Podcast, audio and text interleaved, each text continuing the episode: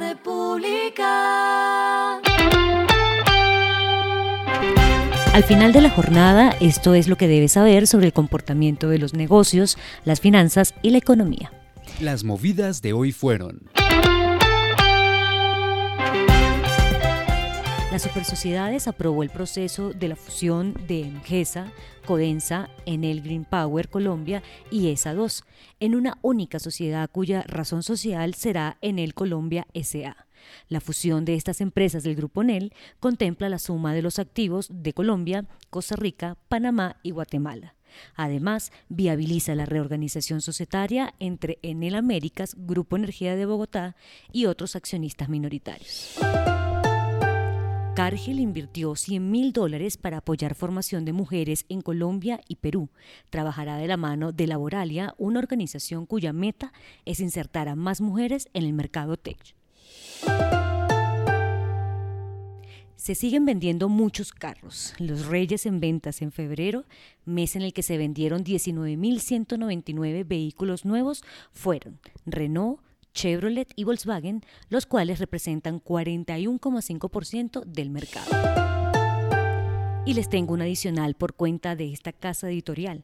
El diario La República entregó la distinción empresaria del año a Margarita Henao, CEO de David Plata, la billetera digital que suma 14 millones de usuarios y registra 1.200 millones de transacciones.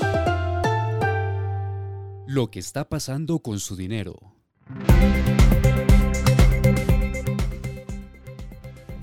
Si es usuario de la billetera digital Mobi, esto le interesa. La compañía amplió su cobertura a nivel mundial y ahora ofrecerá servicios de giros internacionales en 49 países, entre los cuales están Alemania, Finlandia, España, Turquía, Estados Unidos y Reino Unido.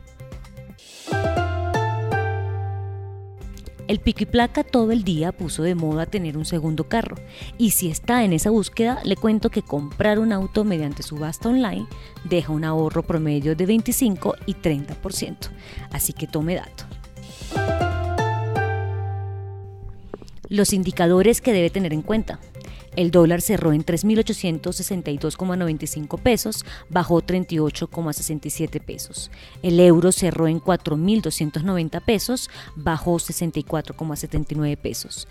El petróleo se cotizó en 112,20 dólares el barril. La carga de café se vende a 2.049.000 pesos y en la bolsa se cotiza a 3,09 dólares.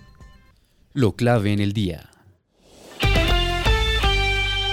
Pese a que el OPEP más decidió liberar 400.000 barriles de petróleo de las reservas ante la invasión rusa de Ucrania y la liberación de reservas estratégicas de combustible por parte de los principales consumidores, el precio del barril de crudo Brent siguió subiendo y tocó, superando incluso los 110 dólares a esta hora en el mundo. Seguimos registrando efectos colaterales por la invasión rusa a Ucrania.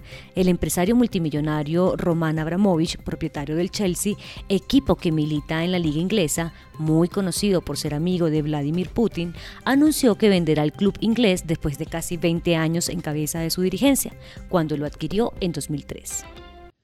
Y el respiro económico tiene que ver con este dato. La nota curiosa que hoy les presento es el índice de libertad económica de la Fundación Heritage, que mide a 177 países y en el que Colombia quedó entre las 60 economías del mundo con mayor libertad. ¿Cómo se llega a esto? Pues la organización en Estados Unidos mide el gasto público, carga fiscal y la salud fiscal del gobierno, la eficiencia regulatoria para dar más o menos libertad comercial, laboral y monetaria y el Estado de Derecho en aspectos como los derechos de propiedad, la integridad del gobierno y la eficacia judicial. También tiene en cuenta los mercados abiertos para conocer los parámetros de libertad de comercio internacional, de inversión y libertad financiera. La República. Y finalizamos con el editorial de mañana. Cuidado en caer en la categoría de reprimidos. Colombia no puede seguir cediendo en el índice de libertad económica mundial. Las razones de ese retroceso pueden convertirse en motivos políticos populistas en temporada electoral. Esto fue Regresando a casa con Vanessa Pérez.